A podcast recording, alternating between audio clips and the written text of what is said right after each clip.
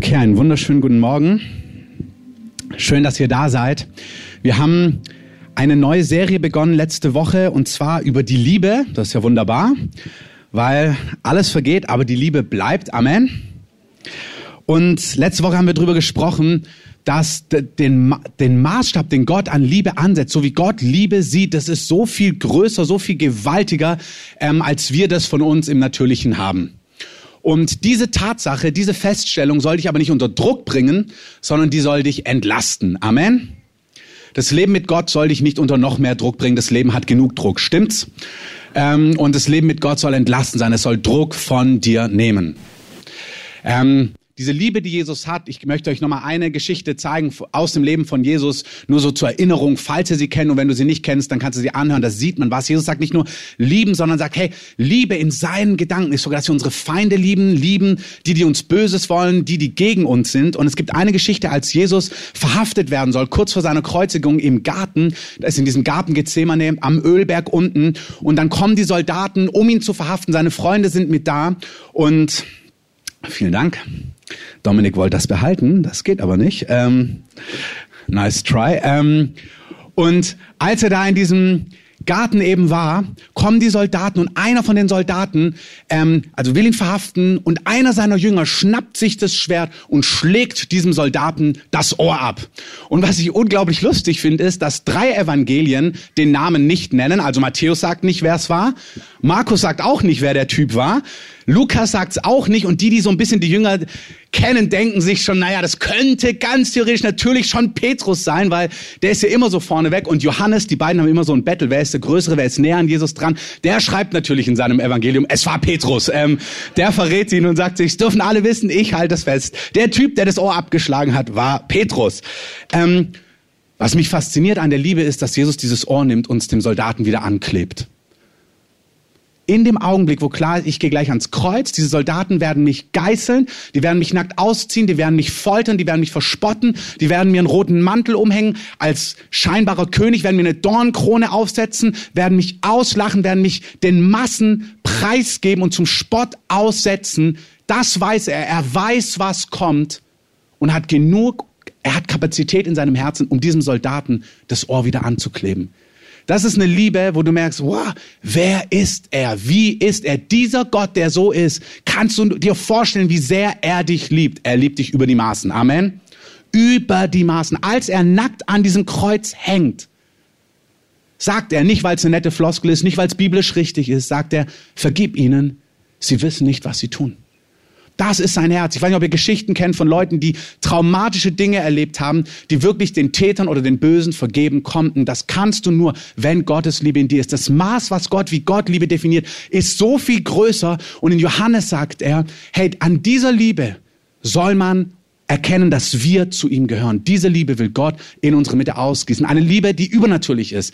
Und das ist das Wichtige. Wenn du das hörst, brauchst du dir keinen Druck machen, oh je, das jetzt auch noch auf deiner To-Do-Liste, jetzt auch noch richtig lieben. Aber was du tun darfst, ist sagen, Herr, ich will lieben so wie du. Wer will lieben so wie er? Wer will das lernen? Amen. Wirklich die ganze Serie lade ich euch ein, genau so zu hören. Ähm, wenn ihr Dinge hört, die euch herausfordern, wenn ihr Dinge seht oder mitbekommt, wo ihr merkt, boah, das habe ich nicht. Wenn wir über Familie, Ehe, Liebe, Verliebtsein, was auch immer, Freundschaft reden und du merkst, irgendetwas von diesen Dingen ist bei dir nicht vorhanden, dann möchte ich nicht, dass du hier rausgehst mit Druck, sondern dass du merkst, okay, das habe ich nicht. Herr, gib mir, was ich nicht habe. So ist es bei Gott. Gott macht immer einen Maßstab, wo du denkst im Natürlichen, boah, das ist viel zu viel. Als Jesus über Scheidung und Nichtscheidung lehrt, da sagt er, ihr könnt nicht einfach einen Scheidebrief geben, ist heute nicht das Thema. Und dann sagen die Jünger, als sie das alles hören, sagen sie, boah, dann ist wohl besser, wenn man nicht heiratet. Ähm, das war ihre Schlussfolgerung. Sagt Jesus, ihr habt's nicht verstanden. Ich verändere euer Herz, so dass ihr so lieben könnt und Ehen gelingen und erfolgreich sind und erfüllend sind und zwar 30, 40, 50 Jahre. Amen. Und auch 70 und 80. Falls du dich fragtest, oh, die 50 Jahre sind vorbei, was kommt jetzt? Es soll genauso weitergehen. Amen. In dem Sinne möchte ich heute darüber sprechen, ähm, auch nochmal so grundlegend. Ähm, letzte Woche dieses Maß, wie wir lieben sollen und jetzt schon heute ist so das Thema so eine Art Flur Bereinigung. Das heißt, was ich empfunden habe, ist, Gott möchte etwas Neues bauen. Und wie wenn du ein Haus baust oder ein neues Gebäude baust, manchmal musst du wie so die Flur, das Grundstück davor reinigen, ähm, vorbereiten, damit dort was gebaut werden kann. Und das Bild, was ich hatte, ist, dass es dem Heiligen Geist daran gelegen ist, heute Morgen ähm, wie so große Steine aus deinem Feld, aus deinem Herz wegzunehmen. Dinge, die dir im Wege stehen, um so eine Person zu werden, die leidenschaftlich lieben kann ähm, und wirklich den Boden vorzubereiten für die nächsten Wochen, damit du so eine Person werden kannst. Eine Person, die leidenschaftlich liebt. Amen. Und dazu ist eins ganz wichtig, das verrate ich euch auch. Wir haben Leute begleitet, die zum Beispiel keine Kinder bekommen konnten. Ähm, das, was ich jetzt sage, heißt nicht, jeder, der kein Kind bekommen kann, hat diese Entscheidung getroffen. Das ist ganz wichtig, das lernen wir auch in unseren Kursen.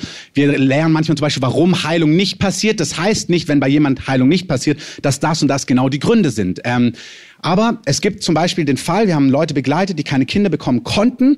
Und als man mit den Personen darüber gesprochen hat, über ihr Leben, kam raus, dass sie vor vielen, vielen Jahren mal eine Entscheidung getroffen haben in ihrem Herzen, ich möchte eigentlich gar keine Kinder. Sie haben vielleicht Dinge gesehen, Dinge gesehen in ihrer Familie, die sie überfordert haben, die sie belastet haben und in ihrem Herzen haben gesagt, oh, ich möchte das gar nicht. Und Jahre später ist man nicht fähig, ein Kind zu bekommen. Und diese Zusammenhänge sind wie diese Steine manchmal in unserem Feld. Und ich glaube, der Heilige Geist möchte heute auch solche Dinge in unserem Herzen zeigen, die wie in uns schlummern, die es verhindern, dass wir leidenschaftliche, liebende Menschen werden. Und deswegen möchte ich dich einladen, spitz die Ohren. Gar nicht so sehr von dem, was ich sag, sondern was der Heilige Geist dir sagt. Amen. Macht dir mit? Gut, Jesus, ich bete, dass du sprichst. Und zwar das, was jeder Einzelne braucht. Zeig uns die Dinge, die entscheidend sind. Ich bete nicht, dass wir komisch werden und versuchen, im hintersten Winkel vielleicht doch noch was Unbewusstes zu entdecken oder zu finden.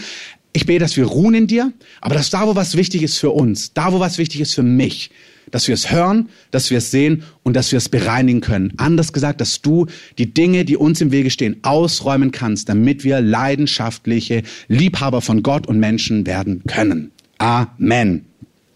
Die erste Wahrheit ist, wenn du lieben möchtest, musst du zuallererst geliebt werden. Jesus sagt, liebe deinen Nächsten wie dich selbst. Das heißt, wenn du dich nicht riechen kannst, kannst du auch keinen anderen riechen. Äh, manche tun es dann durch so eine ähm, übermäßige soziale Tätigkeit kompensieren, ähm, aber das heißt jetzt zum Beispiel nicht, dass jeder, der übermäßig sozial tätig ist, irgendwas kompensiert. Das meine ich mit diesen keine falschen Schlussfolgerungen. Ähm, also nicht, dass ihr mir was in den Mund legt, was ich nicht sage. Aber du kannst nur in dem Maß lieben, ähm, wie du selber erfährst, dass du geliebt bist. Liebe deinen Nächsten wie dich selbst, lesen wir in Matthäus 22, 39. In dem Maß, in dem du Liebe erfährst, kannst du andere lieben. Ähm, ich habe mir so das überlegt, wenn du zum Beispiel aus einem Hintergrund kommst, ähm, und das ist, was ich mal höre, was der Heilige Geist zu dir sagt. Wenn du zum Beispiel erlebt hast in deinem Elternhaus, dass, wenn du was lernen musstest, deine Eltern immer ungeduldig waren. Also dein Papa hat dir vielleicht was gezeigt und dann saß er so da und hat schon gehippelt, wann du es jetzt endlich hast. Ein Versuch, zwei Versuche, das klappt nicht und nimmt es dir aus der Hand und macht selber und regt sich auf. Kriegst du das dann nicht hin? Also ist doch gar nicht so schwer. Streng dich mal ein bisschen mehr an. Es gibt ja solche Familien, wo das gar nicht so leicht ist, etwas zu lernen. Wenn du das jetzt so erlebt hast, kannst du ganz einfach zoom mal ins Jetzt. Es ist höchstwahrscheinlich, dass du sehr ähnlich, wenn du jetzt heute was lernst, zum Beispiel sagen wir, du hast jetzt Gott kennengelernt und jetzt hast du mitbekommen, ja, wenn man mit Gott lebt, dann möchte man auch Zeit mit ihm verbringen und hast du gedacht, ja, ich möchte irgendwie so früh aufstehen und dann Bibel lesen, irgendwie Gott hören, so den Tag mit Gott gestalten und jetzt klappt das nicht. Stellen wir uns mal vor, es würde bei dir nicht klappen. Und jetzt möchte ich erstmal, du reinzoomst, guck mal deine Geschichte an, wo du stehst. Und guck mal die Gefühle an, die du gegenüber dir selber hast, wenn bei dir was nicht gelingt. Wenn du etwas tun möchtest und merkst, es klappt nicht. Die Stimmen, die Gefühle, wie du dich selber wahrnimmst. Wenn ich manchmal mit Leuten rede, dann merkst du, sie hören genau das. Sie hören dieses, Mann, streng dich mal richtig an oder das müsste doch jetzt mal klappen. Oder so Gefühle von, du Versager. Ich habe einen Mann mal begleitet, der kommt aus so einem traumatischen Hintergrund. Und jedes Mal, wenn der einen Fehler macht, sagen wir, der malt eine Wand an und macht einen kleinen Fehler oder der Pinsel fällt ihm runter, da würde ich mir denken, oh Mist, und würde denken, ach, jetzt muss ich das auch alles wegputzen. Aber der macht sich völlig fertig. Du Idiot, du Versager, nichts kriegst du hin. So, wenn du so groß wirst, das ist ein Extrembeispiel, nimmst bei dir vielleicht abgemildert, wenn das dein eigenes Lebensgefühl ist, wie du mit dir selber umgehst, du wirst automatisch so mit anderen umgehen. Wenn du mit dem malst und dir der Pinsel runterfällt, weißt du, was er zumindest sich denken wird. Du Idiot. heb doch mal den Pinsel auf. Mann, kannst du nicht aufpassen. Und das kriegt er auch gar nicht raus. Wenn der jetzt lieben will, wenn der jetzt merkt, oh nee, so sollte ich nicht umgehen, ich sollte eigentlich total geduldig mit meinen Mitarbeitern sein, aber gegenüber sich selbst so empfindet, kann er gar nicht sich verändern. Versteht ihr den Zusammenhang? Du kannst einen anderen nur in dem Maß lieben, wie du selber dich liebst und nicht nur in der Theorie, sondern wie du selber Liebe erfährst. 1. Korinther 13, da lesen wir, What is Love? Ihr kennt alle das Lied von Dr. Alban. Die Antwort steht in 1. Korinther 13. Ähm, die Liebe ist geduldig und die Liebe ist gütig. Nehmen wir mal nur das. Wenn man diesen Katalog liest, wenn man den, den durchliest, dann merkt man, wuh, die Liebe ist echt krass. Also, und echt wie Jesus ist und echt wie oft ich manchmal noch nicht bin. Aber dieser Maßstab, dieser Katalog steht hier nicht, dass du hörst, die Liebe ist A, B, C, D, E, F, G, H und dass du dich dann schlecht fühlst, wenn du dich durchgelesen hast. Sondern lies mal 1. Korinther 13 und schau mal, wie Gott ist. Und so wie dort die Liebe beschrieben ist, so ist Gott zu dir. Die Liebe ist, Gott ist geduldig. Gott ist gütig. Und ich möchte, das ist nicht was für den Verstand, wo du denkst, ach, das habe ich schon hundertmal gehört. Wunderbar. Meine Frage ist, weiß es dein Herz? Weiß dein Herz, dass Gott gütig ist zu dir, wenn du einen Fehler machst? Nicht in der Theorie. Ah, wir können alle das nachreden. Spürst du das in Phasen, wo du das Gefühl hast, du baust nur Mist, dein Leben geht einen Bach runter, es klappt etwas immer noch nicht, es klappt zum hundertsten Mal nicht, du machst zum 233. Mal den gleichen Fehler. Weißt du dann, dass Gott geduldig ist? Spürst du es? Nicht weißt du es? Ein hebräisches Wissen hat immer mit Fühlen, Erfahrung zu tun, nicht mit Kopfwissen. Spürst du, dass du geliebt bist in deinem Versagen, in Anführungszeichen? Und der Heilige Geist leuchtet auf diese Dinge. Weißt du das? Und wenn du es nicht weißt, egal auch bei den anderen Themen, wenn du das nicht spürst, ist es eine Einladung, dass der Heilige Geist sagt, ich möchte das offenbaren. Ich möchte, dass du spürst, wie sehr ich dich liebe, wie geduldig ich bin. Hey, ganz oft ist es bei Gott so, dass der Durchbruch, den du dir wünschst, erst kommt, nachdem du die tiefere Lektion empfangen hast. Sagen wir, du möchtest aufstehen und du betest, dass es endlich klappt, dass du endlich rauskommst oder dass du endlich Zeugnis gibst. Du hast wieder Basti gehört. Basti hat gepredigt. Ja, das stimmt. Ich will auch Zeugnis geben im Alltag. Und jetzt entscheidest du dich endlich mal deinen Mund aufzumachen und es klappt wieder nicht. Und dann kommt die nächste Chance in der S-Bahn und die Person sagt sogar, oh wow, was liest du da? Und du hast die Bibel in der Hand und versteckst sie und sagst, äh, äh, äh, und gehst nach Hause und denkst, Mann, ich habe es schon wieder nicht geschafft, Zeugnis zu geben. Und in deinem Herz hast du diesen Wunsch, ich möchte endlich das ausleben, was Gott wohlgefällig ist. Aber es klappt nicht. Und du betest, vielleicht fastest du sogar, ich möchte hier endlich einen Durchbruch haben, Gott, an dieser Stelle. Ich möchte endlich rauskommen aus Pornografie oder endlich mit dem Saufen aufhören oder endlich hier anders handeln. Ich möchte mich verändern und es klappt einfach nicht. Und ganz, ganz, ganz, ganz, ganz oft möchte Gott diesen Durchbruch gar nicht schenken, bevor du die tiefere Lektion in deinem Herzen erlebt hast. Nämlich zum Beispiel, dass Gott wirklich zu dir sagt, komm mal her, setz dich mal zu mir. Wenn ich meinen Sohn sehe, meine Tochter oder einen meiner Söhne, wenn die mit was kämpfen, auch zum hundertsten Mal, da wächst in meinem Herzen nicht diese Wut, man streng dich mal an, zieh die Jacke jetzt mal endlich richtig an, der Reißverschluss, den kriegt man doch zu. Sondern mein Herz ist für mein Kind. Natürlich kann das mal, wenn alles schreit und morgens 8 Uhr und der Bus und was weiß ich was. Aber mein Herz gegenüber meinen Kindern ist, auch beim 130. Mal, komm, ich zeig's dir. Und ich bin ein irdischer Vater, voller Fehler, voller Unvollkommenheiten. Und Gott sagt, wenn ihr schon so zu euren Kindern seid, wie viel mehr bin ich zu euch? Wenn du mit was kämpfst, wenn du mit was kämpfst, ich möchte dir das heute Morgen sagen, wenn du aus etwas nicht rauskommst, wenn du merkst, Mann, ich hab das nicht, mir fehlt es in meinem Alltag, in meiner Beziehung, in meiner Ehe, in meinen Emotionen, ich komme da nicht rein oder da nicht raus, das Entscheidende ist, dass Gott vielleicht eine viel tiefere Lektion hat. Er will, dass du spürst, dass er dich leidenschaftlich liebt im Hier und Jetzt. Amen. Und ich bitte dich, Schau an, was sein Fokus ist. Wenn er dir beibringen möchte, dass du aufwachen kannst, das sieht in der Praxis so aus, dass du sagst, ja Gott, du weißt, ich will morgens ausgehen. Oder ja Gott, du weißt, ich will Zeugnis geben. Oder ja Gott, du weißt, ich will frei werden von dieser Unreinheit oder diesem Suff oder diesem Jezorn. Aber es, die Praxis sieht so aus, dass du anfängst, in deiner Unvollkommenheit zu ruhen. Und wirklich zu merken, Herr, genau jetzt liebst du mich. Ich weiß, ich habe es euch schon hundertmal erzählt. Ich werde es euch noch 200 Mal erzählen, bis jeder Einzelne, mir inklusive, wir durchdrungen sind von dieser Realität. Dass du darin ruhst, sagst, Herr, du siehst, ich will frei werden von dem Suff. Ich will frei werden von diesem Jezorn. Ich will frei werden von dieser Rechthaberei. Aber ich danke dir, dass du mich heute liebst. Und glaub mir, die Gegenwart, die dein Herz flutet, in dem Augenblick, wo du in deiner Unvollkommenheit Gottes Liebe zulässt, das ist über die Maßen gewaltig. Probier's doch mal aus. Ich kenne Zeiten, wo ich dann Gott das hundertmal sage, ja, ich will da wirklich, ich möchte das, ich will, was du willst, Gott, was, ich will sein, wie du es, tu mir so leid. Und irgendwie fühlt sich das religiös gut an, aber Gegenwart zieht es nicht an. Der Augenblick, wo ich mich hinsetze, bei mir an der Heizung im Wohnzimmer, äh, in der Küche, sage, Gott, ich kann das nicht. Ich will, was du willst. Aber ich glaube dir einfach, dass du mich liebst, dass du jetzt Ja sagst zu mir. Da lagert sich die Gegenwart Gottes bei mir. Das zieht den Herrn an. Der Herr will, dass du wirklich weißt, ich liebe dich in deiner Unvollkommenheit jetzt. Und der Herr weiß, und das ist so erstaunlich, ich denke mir dann, für mich gefühlt sagt dann Gott, so jetzt weißt du es und jetzt änderst, aber so ist Gott nicht. Dann hat er noch mal drei Wochen Zeit, noch mal drei Monate. Denkst du, boah, aber jetzt ist doch mal wirklich dran, dass du es machst. Und Gott sagt, nee, ich, mach, ich halte so lang, halte ich dich in dieser Enge fest, bis du wirklich weißt, dass du weißt, dass du weißt, dass du weißt, dass ich dich mit allem, was ich bin, liebe. Die Liebe ist geduldig. Die Liebe ist gütig. Die Liebe glaubt alles. Diese Liebe, die in 1. Korinther 13 beschrieben ist, ist eine Liebe, die Gott für dich hat. Und ausschließlich, wenn du diese Liebe so erlebst, dass er sie so für dich hat, wirst du fähig sein, andere Menschen so zu lieben. Wenn du erlebst, dass jemand mit deinen Fehlern Geduld hat, wirst du mit den Fehlern anderer Geduld haben. Wenn du das Gefühl hast und wirklich erkannt hast an Stellen, boah, als ich rausgekommen bin aus Drogen, aus Rauchen, aus all diesen Dingen, da habe ich erlebt, das war nicht meine Disziplin. Ich habe erlebt, dass ich es nicht tun konnte, dass Gott in seiner Barmherzigkeit mich in Liebe gebetet hat und dann Nachdem ich da drin sicher war, hat er mir zwei Schritte gezeigt, die ich gehen konnte. Da war Glauben und auch Gehorsam mit drin. Aber ich weiß, mein Zeugnis ist, Gott hat mich frei gemacht. Deswegen weiß ich, wenn ich mit Menschen arbeite, dass ich nicht ihnen sage, ey, streng dich mal richtig an.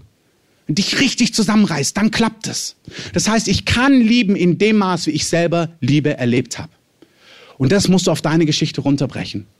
Wenn du merkst, du kannst nicht lieben, du kannst was auch immer nicht, musst du wissen, verdamm dich nicht, klag dich nicht an, produzier's nicht selber, sondern dann musst du etwas erleben. Etwas von Gott erleben, erleben, wie Gott sich dir offenbart. In dem Maße, wie du Liebe erlebst, wirst du lieben. Wir lieben, sagt 1. Johannes 4, Vers 19, ihr kennt's auswendig. Wir lieben, weil er uns zuerst geliebt hat. Amen. Amen. Amen. Amen. Amen. In diesem Kontext möchte der Herr heute Morgen Steine wegnehmen. Er möchte Dinge wegnehmen, die uns im Wege liegen. Wir brauchen ein stimmiges Bild, was ich gerade beschrieben habe, wie Gottes Liebe ist. Und 1. Korinther zeigt dir, wie Gottes Liebe wirklich ist. Und was ich so empfangen habe, ist, dass Einzelne einfach etwas erlebt haben in ihrem Leben, was wie Liebe aussah, aber keine Liebe ist. Also wenn du genau das erlebst, dass deine Eltern dich mit wenig, ich nehme so klassische Beispiele, manche von euch kennen die, abstrahiert es oder übernimmt es auch für euch. Wenn deine Eltern zum Beispiel keine Geduld hatten für dich, keine Herzlichkeit, keine Wärme, aber dich zur Leistung getrimmt haben und gesagt haben, damit du auch was wirst im Leben, weißt du, damit du auch was verdienst und nicht bei der Globalisierung irgendwie untergehst, dann ist es lieb gemeint. Und man kann das ehren da drin, was gut ist. Aber ganz viel da drin ist nicht gut gewesen. Und das muss man benennen. Es gibt Dinge, die man erfahren hat im Leben, in Beziehungen, mit Eltern, aber auch mit Menschen.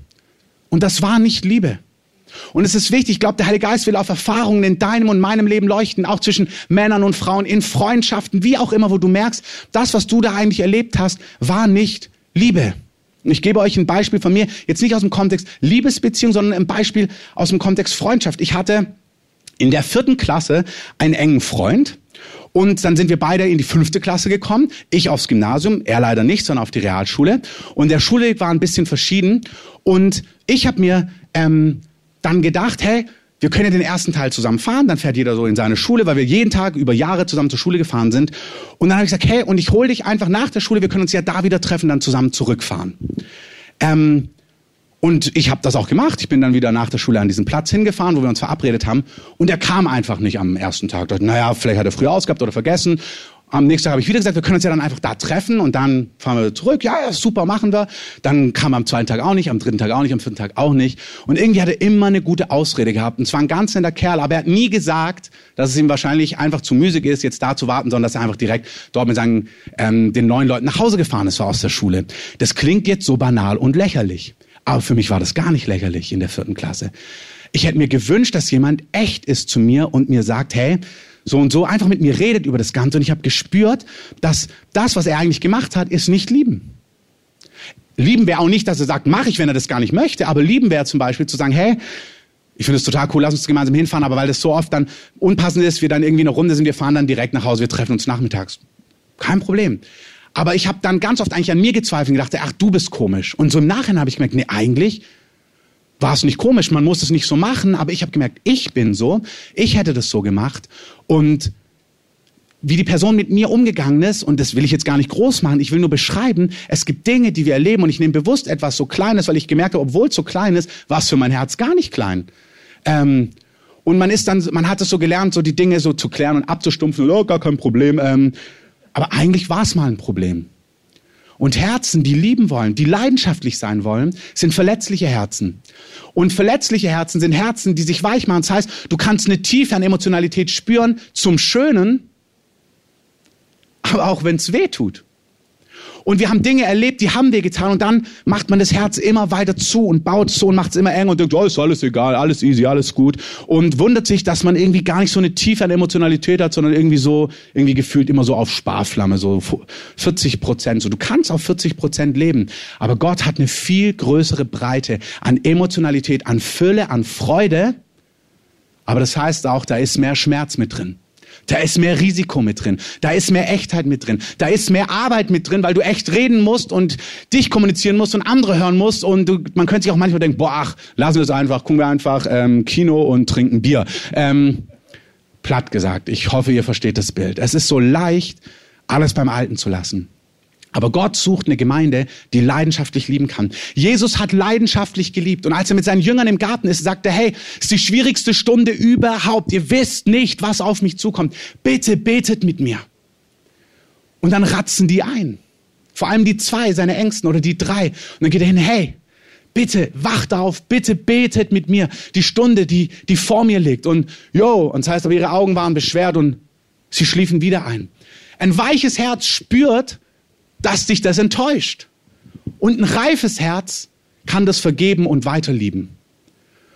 Und ein dumpfes Herz fragt schon gar nichts mehr. Ist egal, ich mach das allein. Aber das ist nicht, was Gott will. Gott will eine Gemeinde, die richtig radikal lieben kann.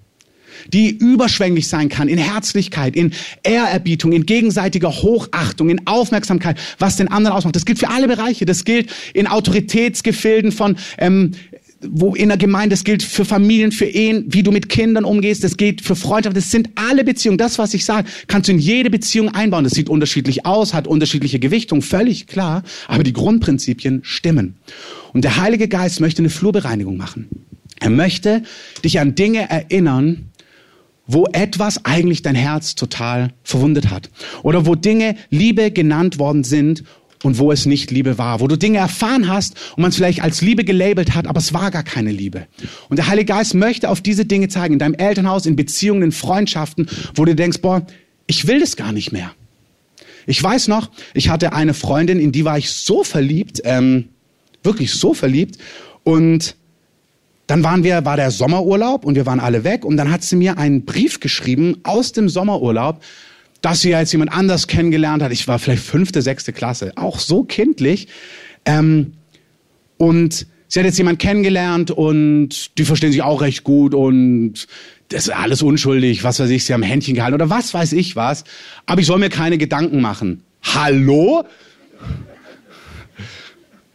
Und jemand anderes wird es wegstecken, aber ich mit meiner Geschichte konnte das nicht einfach wegstecken. Das war für mich so ein tiefer Betrug und ein Verrat an mir selbst. Und es gibt so eine Dinge, da denkt man, ach, da warst du zwölf. Ja, da warst du zwölf und es hat Auswirkungen. Es gibt Dinge, da denkst du, ach, da war ich vier. Ja, und es hat Auswirkungen. Als mein Vater gestorben ist, meine Mutter erzählt, da war ich kurz vor vier, dass ich tagelang im Flur gewartet habe, dass er nach Hause kommt. Da kannst du alles erklären, Papa ist tot, der kann nicht nach Hause kommen. Aber ein Herz greift nicht die Logik dahinter. De facto war er am Abend da und wir haben gespielt und jetzt ist er fort. Und du beziehst es auf dich.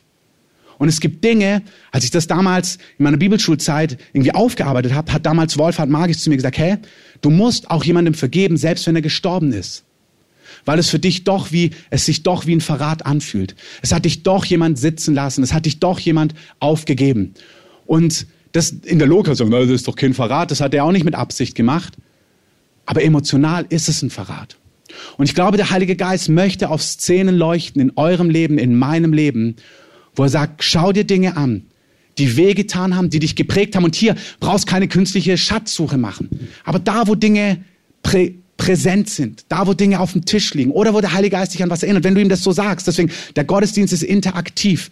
Wenn du merkst, ja, sag das dem Herrn, ja, Herr, zeig mir, wenn es solche Punkte gibt. Der Heilige Geist möchte dir zeigen, wie das aussieht. Ich weiß noch, bei diesem Mädchen, die mir dann diesen Brief geschrieben hat und ich mir gedacht habe, jetzt und mir das so wehgetan habe, ich habe, da war noch gar nichts, ich habe da einfach weiter gehofft und war weiter verliebt in sie und so weiter und so fort. Und irgendwann später ähm, weiß ich, habe ich mein Herz zugemacht. Ich wollte dieses Risiko nicht mehr eingehen, so verletzt zu werden.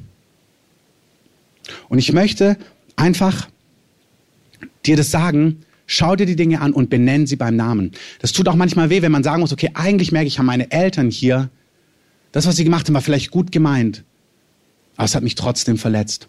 Oder es war trotzdem nicht gut, es war trotzdem nicht angemessen, es war trotzdem nicht angebracht. Und das hat nichts damit zu tun, ich sage das, dass ihr eure Eltern anklagt und ihnen sagt, sie waren schlecht. Ich weiß es als Eltern. Ähm, man tut sein Bestes. Deine Eltern haben gewiss das Beste getan, das Beste, was sie konnten. Ähm, aber das Wichtige ist, dass wir es benennen, ohne anzuklagen und dann aber auch vergeben. Wenn wir etwas nicht vergeben, dann verdammen wir uns, dasselbe zu tun.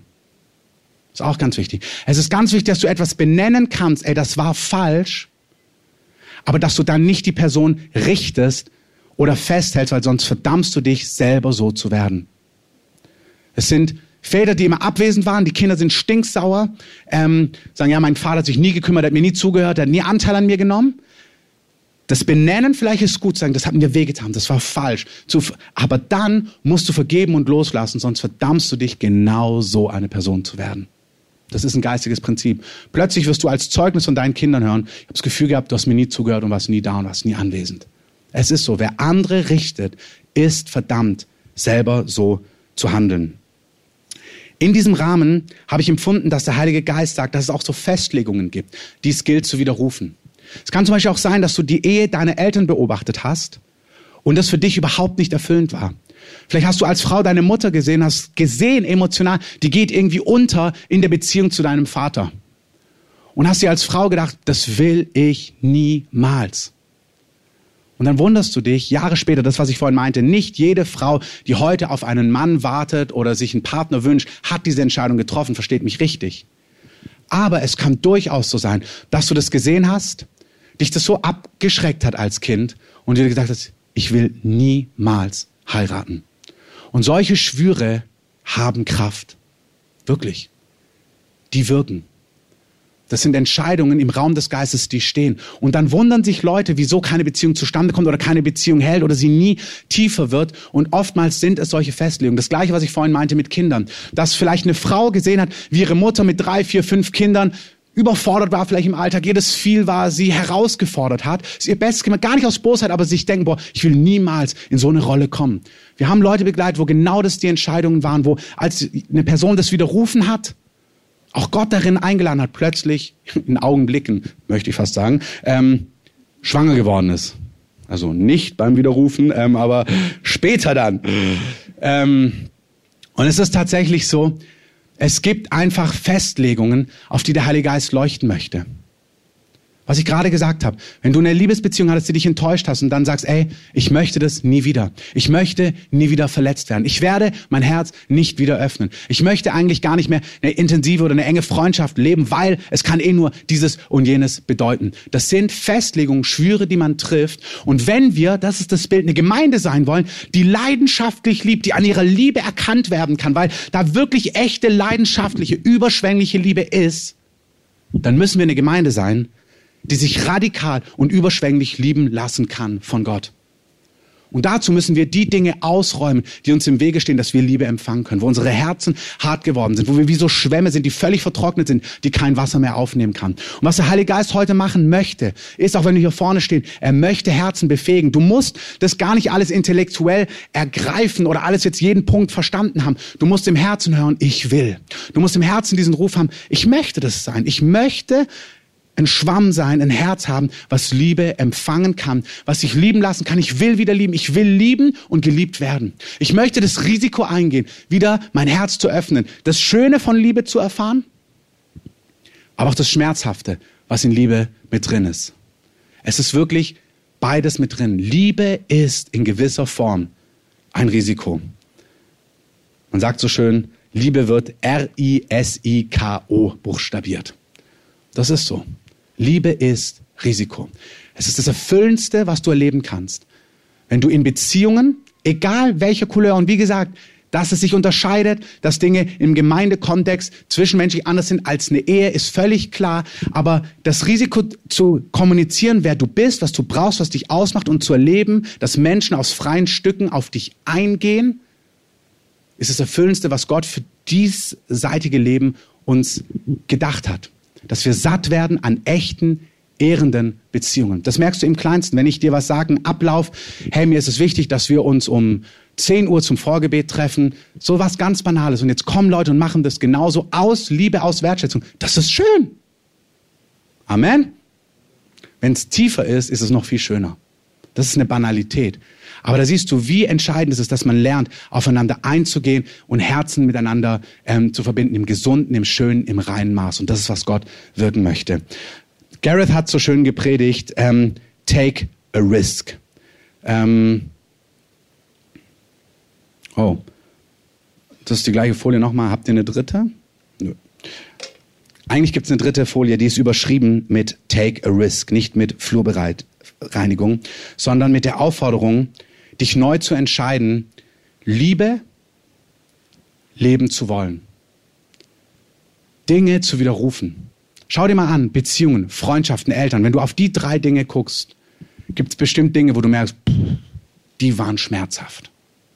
Oder das hat wehgetan. Oder da hast du dicht gemacht. Oder da hast du gesagt, nie wieder. Und heute Morgen lädt uns der Heilige Geist ein. Wir können schon mal Musik einspielen. Heute Morgen lädt uns, lädt dich der Heilige Geist ein, dich neu zu entscheiden, das ist wie diese Flurbereinigung zu sagen, ich möchte das eigentlich wieder. Eigentlich möchte ich geliebt werden, erleben, wie ich geliebt werde, weil du hast nur ein Herz. Das Herz, was dicht macht bei Menschen, kann nicht bei Gott empfangen. Wer sagt, ich brauche keine Liebe, ich will keine Liebe mehr, macht sein Herz dicht und auch Gottes Liebe wird nicht in diesem Maß in dein Herz hineinfließen können. Das ist das Problematische daran. Man denkt sich, naja, bei Gott ist ja anders. Nee, ist es nicht. Das ist auch, wo Jesus sagt, nee, weißt du, wenn du Menschen, die du siehst, nicht lieben kannst, glaub mir, du kannst mich, den Unsichtbaren, nicht lieben. Das heißt, Menschen und dein Umgang mit Menschen, deine, die Fähigkeit, wie nah du Menschen sein kannst, ist ein guter Gradmesser, wie nah du auch Gott sein kannst. Und wenn du merkst, du hast dein Herz dicht gemacht, du, du gehst schnell in den Rückzug, du ziehst dich schnell zurück, du machst ja, bist schnell, wenn jemand einen Fehler macht, ziehst, ja, ziehst dich zurück, machst dicht, isolierst dich. Das ist ein Herz, was mit Gott nicht anders umgehen wird. Es wird genauso schnell sein Herz abkasteln und schützen. Und Gott sagt, Gott lädt dich ein, das ganz neu zu entscheiden, zu sagen, nee, ich möchte ein Herz haben, was Liebe leidenschaftlich empfangen kann und leidenschaftlich geben kann. Ich möchte mein Herz neu öffnen, um die ganze Schönheit von Liebe zu erleben, aber auch die Verletzlichkeit von Liebe. Das ist ein Risiko. Das hat damit zu tun, dass man die eigenen Bedürfnisse erkennt, dass man anfängt, Bedürfnisse zu kommunizieren, jetzt in welchem Rahmen auch immer das ist. Dass ihr ein Paar seid, was ich gerade kennenlernt, ob ihr ein Ehepaar seid, ob das in Freundschaften ist, dass man sagt, ey, das bin ich, das bedeutet mir was, man kommuniziert das. Man muss damit lernen umzugehen, wenn man sein Herz plötzlich wieder spürt, dass merkt, dein Gegenüber kann gar nicht auf alles eingehen oder alles füllen, was du brauchst, sondern Gott hat es wirklich so gemacht, dass er der entscheidende Faktor auch ist. Aber wir sollen erleben, dass Menschen das auch stillen. Du musst erleben, wie herrlich ist es, wenn Menschen dir in deinem Herzen begegnen. Aber du musst auch lernen, umzugehen, wenn Menschen dir nicht begegnen, in dem, was du brauchst und wie du dein Herz offen hältst, wenn es wieder offen ist. Wer sein Herz öffnet Menschen neu naht, neu in eine Gruppe kommt, das ist ja immer der gleiche Kreis. Menschen verlassen eine Gemeinde, weil sie sich nicht gesehen gefühlt haben, kommen in eine neue Gemeinde. Hier ist alles besser, da kennen sie niemanden, denken super. Dann kommen sie wieder in eine Kleingruppe, dann lernen sie Menschen näher kennen und plötzlich kommen genau die gleichen Schmerzen wieder auf den Tisch. Die sie schon seit Jahren kennen, wo sie schon seit Jahren wegrennen. Ist bei einer Beziehung das Gleiche. Du hast dich geöffnet, dann kommt der ganze Schmerz hoch, ihr habt euch getrennt, du denkst, aber die nächste, die nächste ist anders. Und dann ist die nächste auch gar nicht anders. Kommt genau das Gleiche wieder hoch, die gleichen Gefühle. Und Gott lädt dich ein, das zu benennen, sagen, das stimmt und das aufzuarbeiten. Wir können jetzt nicht in die Details gehen. Heute geht es mir um eine Grundentscheidung, die sagt, ich will das. Ich will lernen, leidenschaftlich zu lieben, mein Herz zu öffnen, Bedürfnisse von Gott gestillt zu bekommen, von Menschen, Bedürfnisse von anderen zu stillen und gleichzeitig auch da, zu lernen, damit umzugehen, wenn das nicht passiert. Wie man sein Herz offen hält, wie man nicht dicht macht, wie man nicht sich wieder zurück ähm, zieht, wie man nicht die Brücken wieder verbrennt. Ich habe gerade so einen Facebook-Post von jemandem gelesen. Ich sag's euch ganz klar, wenn ich das Gefühl habe, dass ihr mich missachtet, dann tue ich ohne Vorwarnung den Kontakt abbrechen und ihr seht mich nie wieder. Da dachte ich, das ist eine sehr reife Aussage. Ähm, du armer Kerl, aber es war also eine Frau in dem Fall. Und da ich mir, das ist nicht, wie Gott sich's gedacht hat. Und nach mir die Sinnflut. Sondern Gott will mündige Herzen ich sag's nochmal, die die Schönheit von Liebe erleben können und deswegen das Risiko eingehen müssen, verletzt zu werden. Und dann zu erleben, wenn das passiert, wie Gott es abfängt und wie mit Gottes Liebe sie ihr Herz offen halten können, wie sie vergeben können, wie sie Dinge ähm, freisetzen können, damit das wachsen und gedeihen kann, was es tatsächlich muss. Danny Silk hat mal schön gesagt, Love is built the old way. Also Liebe wird auf die alte, althergebrachte Art und Weise gebaut. Through hard work. Durch harte Arbeit. Nochmal, verliebt sein kann jeder. Lieben, beständig das Herz offen zu halten, Nähe zuzulassen und Nähe zu kultivieren, egal in welchem Kontext. Und ich sage es nochmal, natürlich unterscheidet sich das. Aber das möchte der Heilige Geist uns beibringen. Und ich möchte euch einladen, aufzustehen.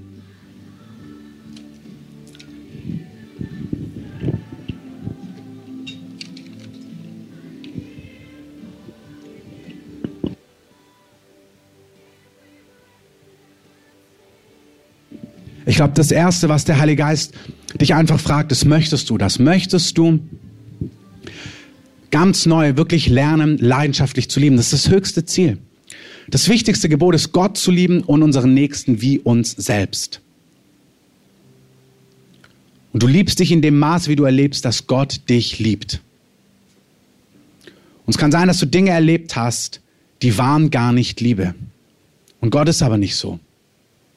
Wie wir gehört haben, Gott ist langmütig und gütig. Dinge, die du vielleicht als Liebe erlebt hast, waren gar nicht Liebe. Und ich möchte dich einladen, wenn du solche Dinge vor Augen hast, wo du merkst, dass du geprägt worden bist durch eine Liebe, die keine Liebe war, dass du einfach heute loslässt, dass du das vergibst, dass du das benennst. Ja, hier hätte ich mir eine andere Aufmerksamkeit gewünscht. Hier hätte ich mir Herzlichkeit gewünscht. Hier hätte ich mir Zeit gewünscht. Großzügigkeit, Hingabe, liebevolle Worte. Vielleicht auch den Schutz deiner Privatsphäre. Wo du überrannt worden bist, vielleicht auch von deinen Eltern, wo Grenzen gar nicht eingehalten worden sind. Und das zu benennen, das ist nicht Liebe, wie Gott sie definiert. Und das ist wichtig, dass du sagst, das war nicht Liebe damit du dich neu für das Original öffnen kannst.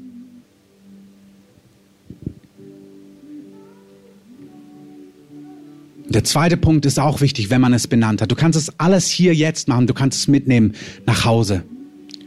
Ist, dass du denen vergibst, die an dir schuldig geworden sind. Vergeben heißt, ich rufe es euch nochmal in Erinnerung, nicht, ach war nicht so wild oder schwamm drüber.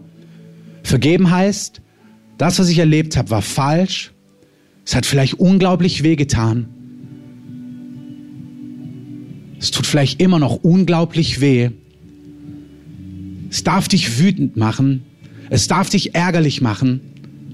Du kannst spüren, dass du merkst, dass, dass es dich ärgerlich macht, dass es dich wütend macht.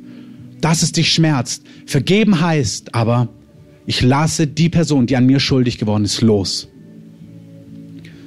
Ich habe Vergebung erfahren in meiner Schuld und du hast Schuld. Gott hat dir vergeben, gleich was es war.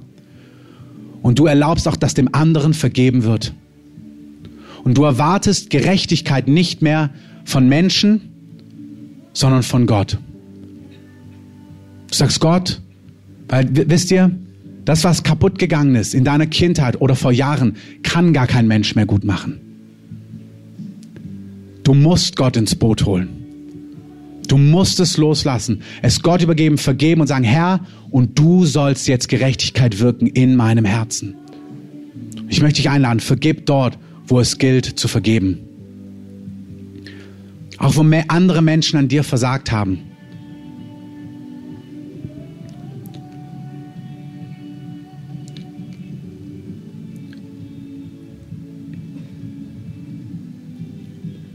Ich möchte es so machen, wenn ihr spürt, dass euch das besonders angeht heute, so wie euer Moment ist, dann kommt doch hier nach vorne und kniet euch einfach so hier vorne hin, wenn ihr spürt, doch, das hat was mit deinem Herzen zu tun. Es ist dein Herzensboden, den der Herr heute bearbeitet. Fühlt euch einfach frei, jetzt nach vorne zu kommen, euch hinzuknien und sagen, Herr, hier bin ich. Bearbeite meinen Boden, reinige meinen Boden, baue etwas Neues in meinem Herzen.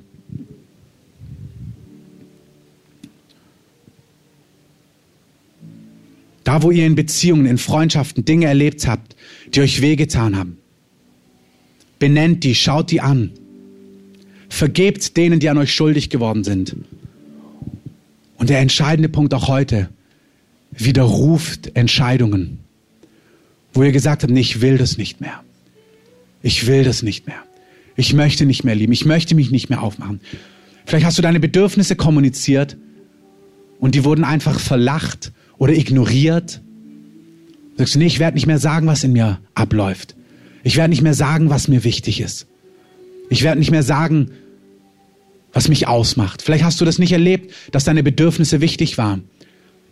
In einer Beziehung, bei deinen Eltern. Vielleicht gab es keinen Platz. Vielleicht war das Leben so voll, so traumatisch. Vielleicht war deine Mutter alleinerziehend und es gab gar keinen Raum. Das heißt nicht, dass Menschen mit Absicht etwas Böses machen. Vielleicht war es mit Absicht, vielleicht nicht. De facto hast du aber erlebt, meine Bedürfnisse kümmern niemanden. Vielleicht gibt es einen guten Grund. Vielleicht warst du Kind 17 von 18. Und hast erlebt, es gab einfach keinen Platz mehr für mich und meine Bedürfnisse. Und deswegen hast du gesagt, Bedürfnisse brauche ich gar nicht. Die, da kümmert sich eh keiner drum. Und Gott sagt dir heute, nein, meine Liebe ist anders. Mir ist enorm wichtig, was in deinem Herzen los ist. Und du musst erleben, dass du mit deinen Bedürfnissen einen Unterschied machst. Damit du erlebst, dass deine Bedürfnisse gestillt werden und gesättigt werden, damit du auch lieben kannst und die Bedürfnisse von anderen sättigen kannst, ohne sie einfach wegzubügeln. Wie willst du dich um Bedürfnisse anderer kümmern und sie wichtig nehmen, wenn deine Selbstwahrnehmung ist, um meine Bedürfnisse kümmert sich ja auch niemand? Und der Herr lädt uns ein zu sagen, widerruf das. Vergib denen, die an dir schuldig geworden sind, bewusst oder unbewusst. Und sag dem Heiligen Geist, ich will meine Bedürfnisse wieder wahrnehmen. Lehre mich, wie das aussieht. Wie sieht es im realen Leben aus? Wie sieht es in realen, konkreten Beziehungen aus, Herr?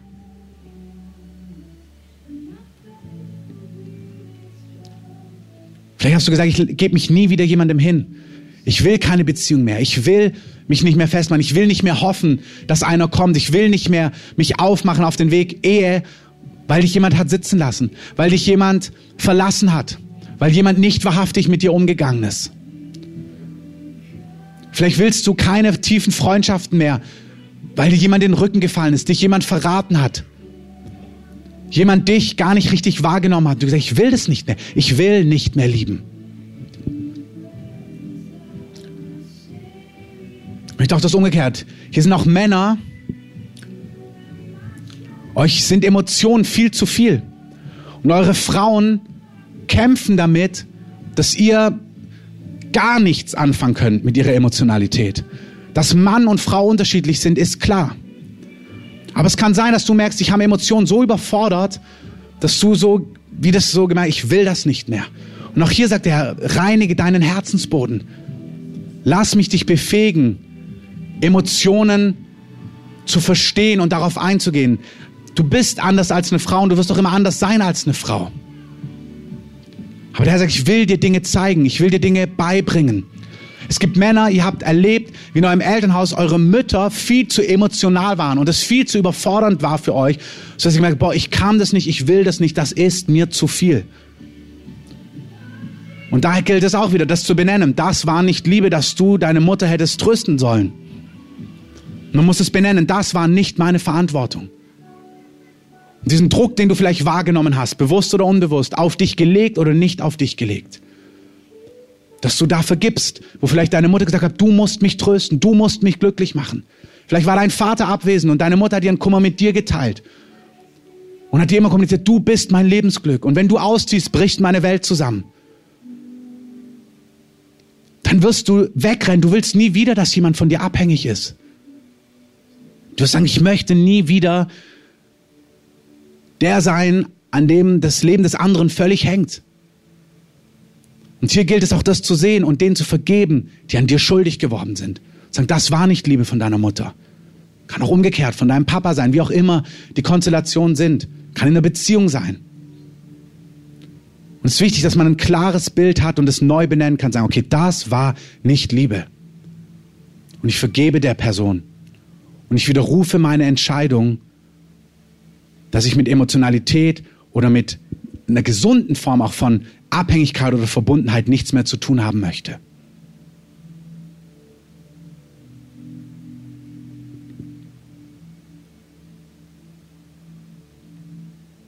Heiliger Geist, ich danke dir, dass du einfach unsere Herzen aufweichen möchtest. Ich danke dir, dass es was gibt an Liebe, was so rein, so hingegeben ist, so sättigend, so vom Himmel, was wir nicht leben können, wenn du nicht uns hilfst, die Bollwerke aus unseren Herzen rauszuwaschen, die falschen Festlegungen wegzunehmen und uns hineinführst, individuell. Du kennst unsere Geschichten, du kennst jede einzelne Geschichte hier. Du weißt, wo jeder herkommt. Du weißt alles, was abgelaufen ist. Du hast jede Angst, jede Furcht, jede Sehnsucht gesehen. Und du kannst alles aufdröseln, was es aufzudröseln gilt. Und ich möchte euch segnen im ersten Schritt, dass ihr den Druck verliert, dass ihr das aufknoten knoten müsst, was ihr wahrnehmt in eurem Herzen. Sondern lasst euer Herz einfach sagen, Herr, ich will das. Und nimm mich mit auf einen Prozess, wo das zustande kommt. Öffne mein Herz ganz neu für deine Liebe. Zeig mir, was ich widerrufen muss. Zeig mir, was ich vergeben muss.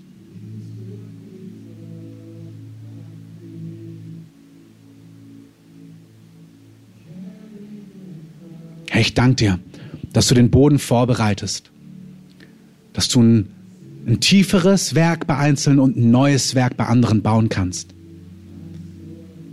von heilen Beziehungen, von satten Ehen, von gesunden, erfüllenden Freundschaften, Herr. Ich danke dir, dass du jeden hier im Blick hast, wo auch immer er steht. Ich danke dir für gesunde Familien, für gesunde Beziehungen zwischen Eltern und ihren Kindern. Voller Vertrauen, voller Geborgenheit. Ich danke, dass auch dein Geist alles reparieren kann, was schon schräg ist. Alles, was schon irgendwie falsch gewachsen ist. Danke, dass dein Geist alles heilen kann, alles wiederherstellen kann, alles erneuern kann.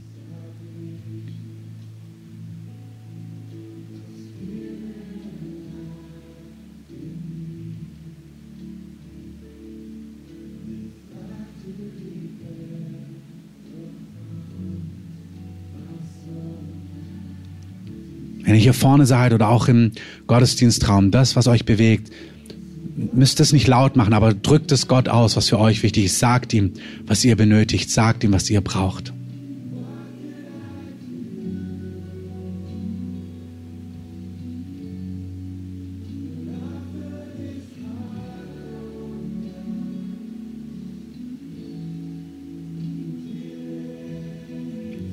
Herr, ich danke dir, dass du Männer in unserer Mitte aufstehen lassen möchtest die echte Männer sind, die stark sind in die weich sind in dir, die kühn sind in dir, die liebevoll und gütig sind in dir, die gegründet sind in dir und bedürftig sind auf andere Art und Weise, Herr.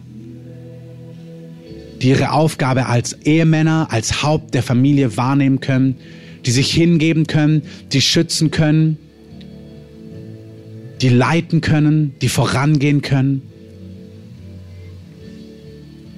Herr, ich danke dir für Frauen, die satt sind in deiner Liebe, die geborgen sind in deiner Leidenschaft, die fähig sind, sich lieben zu lassen und zu lieben, zu dienen und ihr Herz in Geborgenheit auch in der Ehe, in Familie zu leben,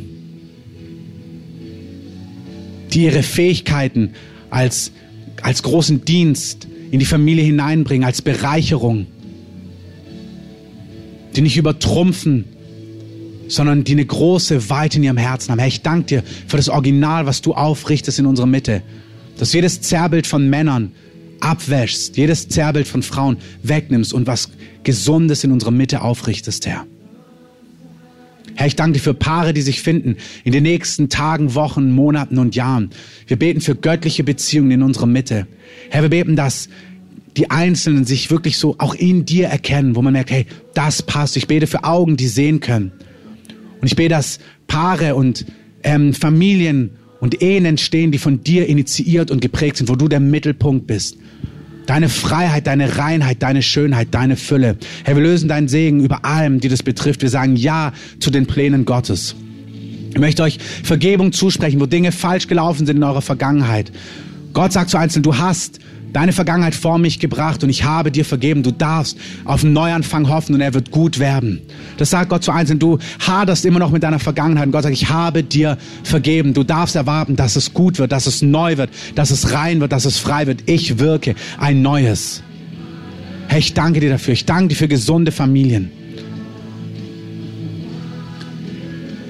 Herr, ich danke dass du uns verbindest in der Gemeinde mit echter Liebe, mit echter Hochachtung, mit echter ähm, Verwobenheit, mit echter Loyalität, Herr, in Freundschaften und innerhalb der Gemeinde. Ich danke dir, dass du auch hier ein Pfund hast, was dich verherrlicht und was dich groß macht, Jesus.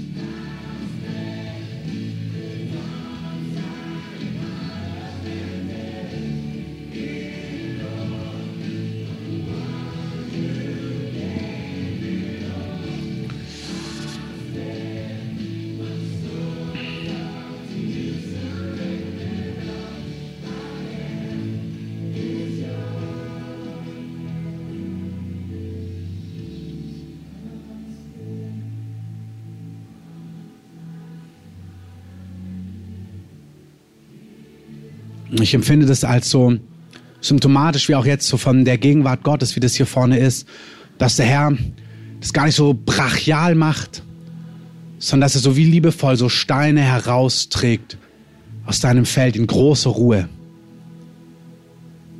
in großer Liebenswürdigkeit. Auch wenn du hier bist und ihm das gesagt hast, du musst nichts Pompöses spüren. Du darfst einfach wissen, wenn du ihm dein Herz hinlegst, Du hast wie dein Feld geöffnet und der Herr sendet Arbeiter hinein, die Felsen und Steine und unnütze Wurzeln herausnehmen.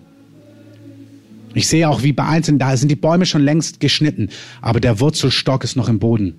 Und gesagt, ich nehme ihn raus heute. Ich nehme ihn raus heute, die nächsten Tage und Wochen. Ich pflüge ein neues. Und ich möchte so aber diesen Gottesdienst in der Gesamtheit an der Stelle beenden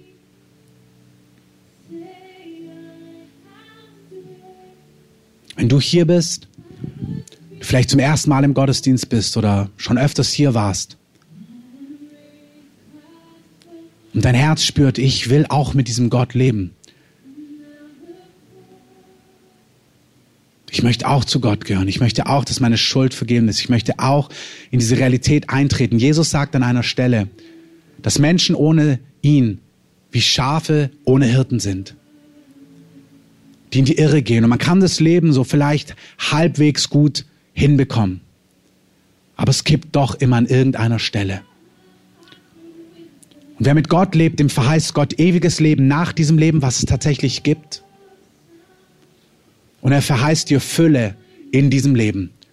Wo nicht die Karriere vielleicht funzt, aber die Beziehungen vor die Hunde gehen oder die Beziehung funzt, aber irgendwie du deinen Kummer in Pornografie erstickst, sondern wo alles heil und ganz ist. Gott kommt in dein Leben, um es ganz heil zu machen, ganz satt zu machen und ganz aufzuräumen. Und um nach diesem Leben ewiges Leben bei sich zu schenken. Und lass uns einmal die Augen alle schließen. Wenn du heute hier bist und das möchtest, dass Gott in dein Leben kommt, und du das vielleicht in deinem Herzen schon lange spürst, aber noch nie so bekannt hast, möchte ich dich einladen, deine Hand heute hochzuheben und zu sagen, ich möchte das. Die Bibel sagt uns, wer das in seinem Herzen glaubt und mit seinem Mund bekennt und dieses Mundbekenntnis kann auch sein, dass du einfach jetzt so deine Hand ausstreckst, sagst, ja, das bin ich. Dann möchte Gott ein neues Wirken. Ich möchte euch einladen, wen das betrifft, danke, hebt doch einfach eure Hand nach oben. Streckt doch eure Hand aus und sagt, Jesus, ich bin es, Dankeschön. Streckt eure Hand einfach nach oben. Auch wenn du hier bist und es noch nicht gemacht hast, streck einfach deine Hand mit nach oben. Und wir wollen einfach gemeinsam beten und Jesus einladen in unser Leben. Und es ist tatsächlich so. In dem Augenblick, wo du das von ganzem Herzen jetzt betest, sagt die Bibel, wirst du in einem Augenblick eine neue Schöpfung. Etwas ganz Neues beginnt. Heute ist wie ein ganz neuer Tag. Ab heute ist dein Leben ein neues Leben mit einer neuen Realität. Du kommst aus Finsternis ins Licht. Du warst allein und jetzt bist du Kind Gottes. Du warst für dich unterwegs und jetzt sagt Gott, ich übernehme liebevoll Verantwortung für dich und mache dein Leben heil und gesund und frei. Lass uns gemeinsam beten. Jesus, ich danke dir für das Werk, was du in meinem Leben schon getan hast. Ich habe es gar nicht mitbekommen. Aber ich spüre, heute ist mein Tag. Ich möchte mit dir leben. Ich möchte zu dir gehören. Ich bitte dich, vergib mir alle meine Schuld. Wasch mich rein von allem, was zwischen dir und mir steht. Mach alles neu in meinem Leben. Ich möchte nicht mehr zur Finsternis gehören. Ich möchte nicht mehr alleine unterwegs sein, sondern mit dir. Ich möchte dein Kind sein ich möchte ewiges Leben haben. Und ich möchte, dass du ihm hier und jetzt beginnst, mein Leben aufzuarbeiten, heil zu machen, neu zu machen und mich in die Dinge hineinzubringen, die du mir zugedacht hast. Ich glaube, dass du gestorben bist und ich glaube, dass du heute lebst. Und ich will zu dir gehören. Das bete ich in deinem Namen, Jesus. Amen. Amen. Ich möchte es so machen. Wir beenden den Gottesdienst hier. Ihr könnt gerne hier vorne bleiben, die, die merken, dass es nicht durch ist. Ich möchte die Bete nach vorne bitten, dass ihr einfach durchgeht und Hände auflegt. Wenn ihr merkt, ihr seid durch, geht bitte gerne an euren Platz oder gerne auch nach unten zum Kaffee, zum Tee. Wer merkt, er ist hier noch einen Augenblick und er, sein Herz weicht weiter auf, bleibt gerne hier vorne sitzen. Wir werden an euch vorbeigehen, Hände auflegen und euch einfach segnen. Wenn ihr ein anderes Anliegen noch habt, kommt gerne mit nach vorne. Lasst gerne für euch beten. Wenn ihr ähm, euer Leben Jesus gegeben habt, kommt gerne nach vorne. Wir wollen gerne euch segnen, gerne ein Segen mitgeben. Ihr anderen, ihr könnt im Gottesdienstraum sitzen bleiben oder nach unten gehen, wie gesagt, wo es Kaffee und Tee gibt. Ich segne uns alle. Ich rufe den Namen des Herrn aus über uns, auch allen, die das online hören, den Schutz des Allerhöchsten, die Bewahrung Gottes, dass Gott mit euch geht und dass ihr erlebt, wie das Feld eures Herzens vorbereitet wird, um leidenschaftlich geliebt zu werden, damit ihr leidenschaftlich lieben könnt. Und Herr, ich danke dir, dass du uns lehren möchtest, was Liebe ganz konkret ist. Und ich danke dir für das, was du in den nächsten Tagen und Wochen tust. Und ich möchte euch ja, segnen mit dieser Liebe Gottes in seinem Namen. Amen. Genau. Ihr Beter kommt gerne nach vorne. Ihr könnt gerne die Musik lauter drehen.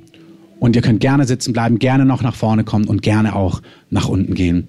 Nicht vergessen, am 17. am Samstag um 19.30 Uhr haben wir hier einen herrlichen Gottesdienst voll Gegenwart Gottes.